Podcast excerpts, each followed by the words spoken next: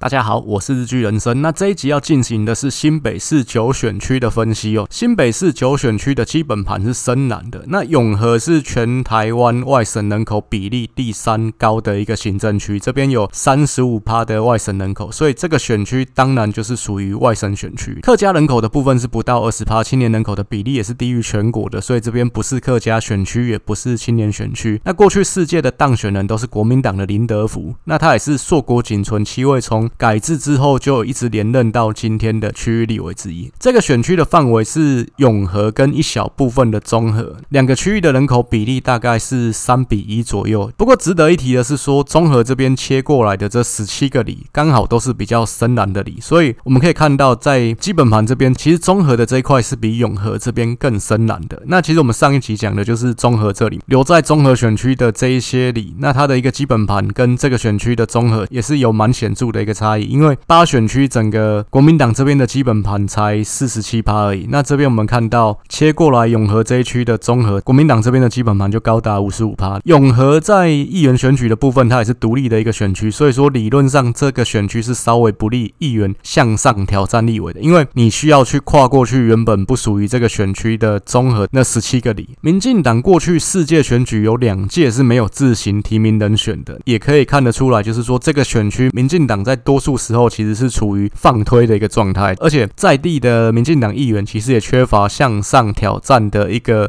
企图心。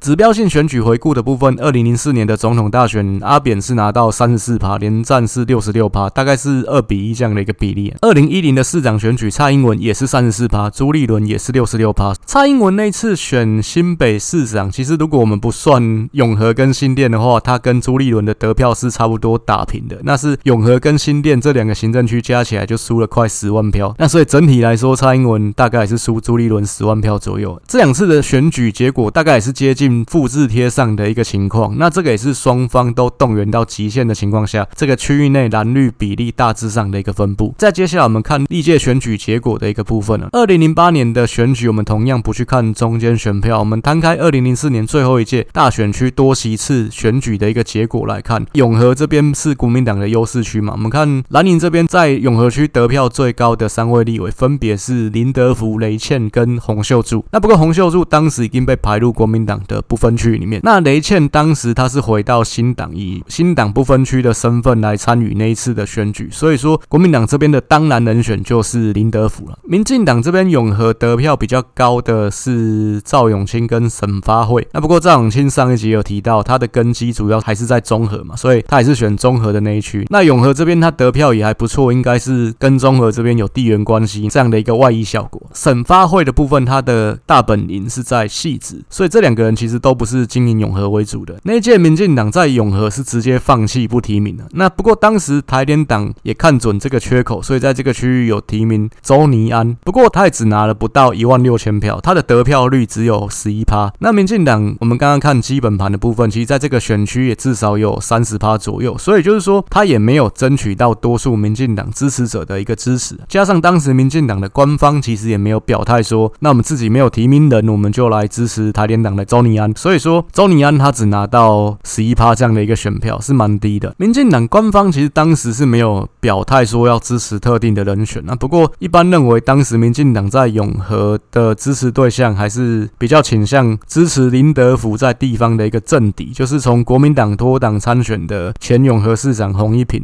洪一平最后也是拿到接近两成的一个选票，所以怎么看应该都有部分的民进党支持者当时是转向去支持洪一平的。当当年林。德福就以接近七成这样一个超高的得票率取得了胜利，在那一届来讲，应该他的得票率是最高的。那在时间来到二零一二年，就是我们上一集有提过，中和那边在这一届有前考试院长邱创焕的女儿邱佩玲在中和参选，那他当时是跟雷倩就是组成一个同盟，那分别在中永和这边参选。原本他们那个同盟是有三个人，就是雷倩是要选新店的，那不过最后第三个人临时抽腿，所以最后变成只有。雷倩跟邱佩玲，雷倩就移过来永和这边参选，因为永和跟中和是有比较密切的地缘关系，那是比较能够互为犄角，遥相呼应的。他们两个人的这个同盟，瞄准的就是中产阶级知识蓝的选票，那也希望是说，在绅士如果有办法拉抬到跟国民党提名的地头蛇平起平坐的情况下面，可以产生蓝宁这边的支持者的一个弃保效应，那可以挤下国民党的现任者。雷倩的爸爸就是曾经卷入尹清枫和拉法叶案的海军中将雷学明。雷学明当年其实是有被收押跟起诉的，不过最后是获判无罪。雷倩她其实在海外的学经历都非常的优秀，她也当过美国广播公司 ABC 的一个副总裁，加上她又是雷学明的女儿嘛，所以她是非常标准的外省精英。她从政之初当然也是加入新党。那二零零一跟二零零四年的这两届选举，她都有在台北县参选。不过二零零一是用新党的身份，那没有选上。那二二零零四改用国民党的身份就选上，而且当时还是这个选区内的第一高票。他那时候拿到七万多票，在大选区的时代其实是蛮高的一个得票数。二零零八年的那一届，刚刚讲过，他是回到新党当新党的不分区，不过新党从来没有过五趴过，所以他那届当然就没有当选。二零一二的这一届，他就是自行参选，不过他那一届的得票也非常的漂亮，就是他拿到接近四万三千票。那以无党跟小党候选人来说，在那一届也是仅次于陈志忠的一个得票数。我们看中间选票的一个部分，其实蓝绿都是非常接近基本盘的底线啊。林德福这边也只有拿到四趴而已，那许佑明是压线，就是只有拿到民进党的基本盘。所以可以说，当时永和这边绝大多数的中间选票都是流向了雷倩哦。当时其实民进党也没有自家的议员表态想要选，他们也是比较晚的时间才决定征召前青商会长许佑明啊。那许佑明他拿到五万多票，其实许佑明跟雷倩的得票加起来是赢过林德福的，所以有人会问说，如果民进党那一次礼让雷倩的话，那他们有机会拿下这一席吗？我认为这可能性是很低的啦，因为同样的情况，其实二零一六年港湖区民进党礼让黄珊珊也表演过一次，让我们看了。黄珊珊跟雷倩都是新党出身的外省精英，那基本上民进党的选票是没有办法一百趴转移的。那再加上其实做这样的礼让，对民进党来说，就是只有拉下国民党的现任者而已。那上去的人还是蓝营的人士，所以说做这样的一个。礼让其实就是为人作嫁，对民进党来说是毫无意义的。二零一六年，民进党是再一次的选择在这个选区不提名，那那次是礼让无壳瓜牛运动的发起人，那也是前四海游龙的董事长李信长。那李信长其实他在二零一二的这一届，他有登记联署要做独立的总统候选人，不过因为联署没有到门槛嘛，所以就没办法参选。李信长他做过计程车司机，那也做过工地主任，那他也开过四海游龙嘛，可以说他就是做过蛮多社会底层的一个工作，也长时间的从事这个无壳瓜牛的运动。我自己的观察，我是觉得这个人的想法其实非常非常的左派。他也曾经提倡过公费选举，那我有去认真去看他的一个说法，但是我觉得他在意的公平其实就是齐头式的公平，那其实是比较不切实际。他讲的这个公费选举，他是希望说让穷人也有参政权，然后让选举的资源可以比较公平一点。但是其实你去做公费选举的事情，其实你并不能去限制说。那，例如说像连胜文，他要投很多资源在选举里面，等于是说他还多拿到公费的那笔款项。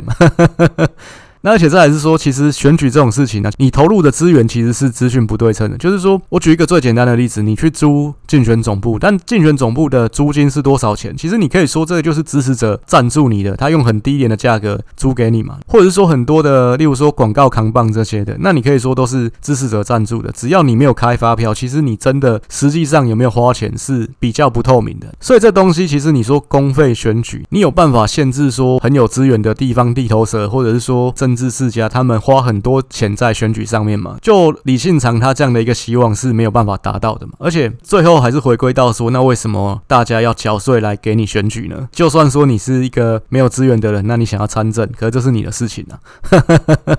他当年选立委，其实也把自己搞得像在选总统一样，就是他提出的很多的政见，其实跟永和这个区域来讲是比较不相关的，所以对区域的选民来讲，自然也没有诱因要来投你这一票嘛。就算是在以前大选区的时代。你要靠关注单一议题，例如说环保，例如说呃无壳瓜牛这些居住正义的问题，你要当选立委，其实就非常困难了。那更何况是说已经改成单一选区的情况下面，我们现在区域选民其实他关心的是漱口杯能不能装水的问题啊。那你你不要跟我讲大海里面有多少水。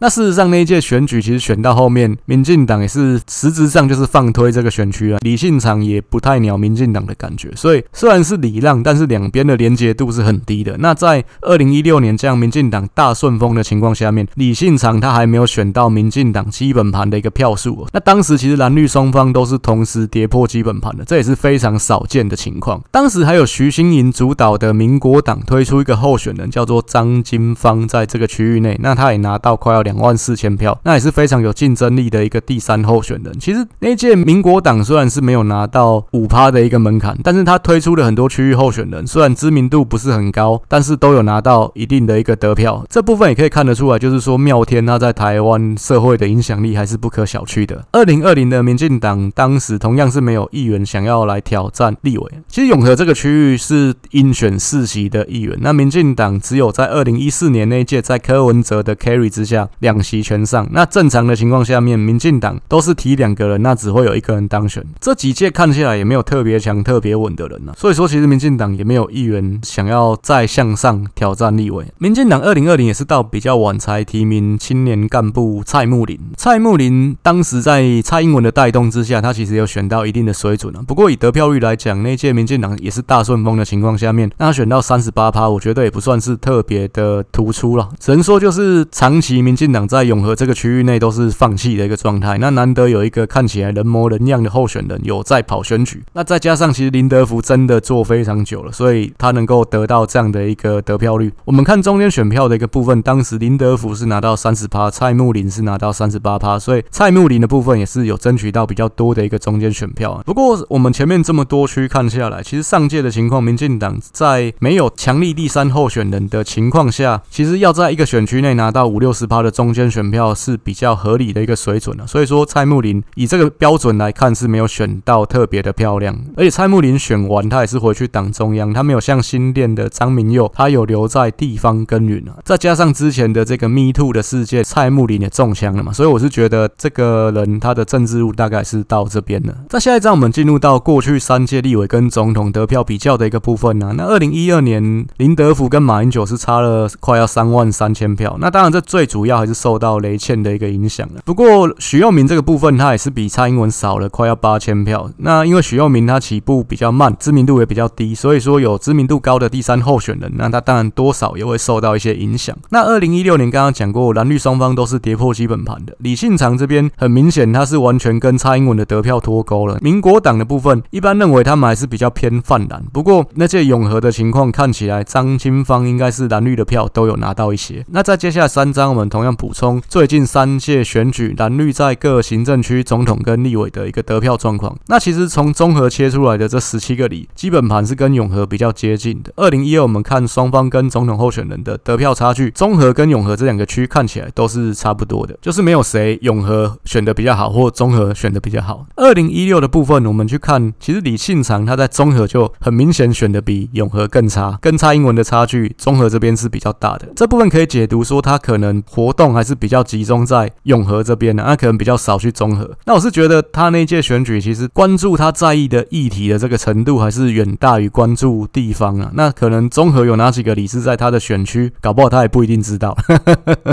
二零二零看起来两个候选人一样，在中永和的得票跟各自总统候选人的差距也是差不多的，一样也是没有特别显著的一个差异。在最后一章，我们就是来进行两位主要候选人的一个比较啊。那原本民进党在这个选区是要征召李正浩，那当然目的就是要当狙击手去打侯友谊，这个意图是蛮明显的。那不过他提名没几天，就因为 Me Too 的关系，让李正浩就退选了。那可以说这个民主大联盟是一开始就出师不利啊。那我前面有提过，其实这个民主大联盟很重要的一个目的就是要拉拢立场跟民进党比较接近的非民进党人士，那希望说不要让这个选举看起来是形成一个在野势力集结要拉下民进党这样的一个气氛，因为毕竟民进党在二零一六年其实就搞过一次所谓在野大联盟，他不能让这个在野大联盟二点零在这次选举里面成局嘛，所以很多艰困选区的一个提名，他考量都是非民进党籍的人士优先呐。不过当时永和这一区其实民进党就有一个里长叫庄明渊跳出来说他反对征召李正浩，永和这个区域是超深蓝的区域啊，所以说你挂民进党选上里长确实是不容易的事情。那我有针对这个庄明渊他的后溪里去查了一下，简单说，其实后溪里这边的基本盘看起来跟永和大多数的里比起来啊，他双方的一个实力是比较接近一点的，当然还是比较难一点。那不过有一个重点是这个里的人数比较少，所以说如果你真的经营的比较扎实的话，确实你也是有办法脱颖而出的。那毕竟里长的部分，其实人的成分还是比党更重要一些。不过后来民进党 改提名庄明渊之后，也爆发说，就是永和有一个最美里长叫陈子瑜嘛，那他刚好也被狗仔拍到说他交了男朋友，有去摩铁这样子，这庄明渊就趁机出来嘴了一番。当然这部分对他来讲绝对是大大的扣分嘛，毕竟讲真的，他是你什么人？这个东西你有资格说三道四吗？那不过对他来讲，当然他的知名度本来就比较低嘛，所以有机会可以争取曝光，有事件可以证，其实他就要尽量去蹭这个部分，我觉得也是可以理解的，这可能也是他的一个出发点，因为毕竟我觉得对他的战略来讲，他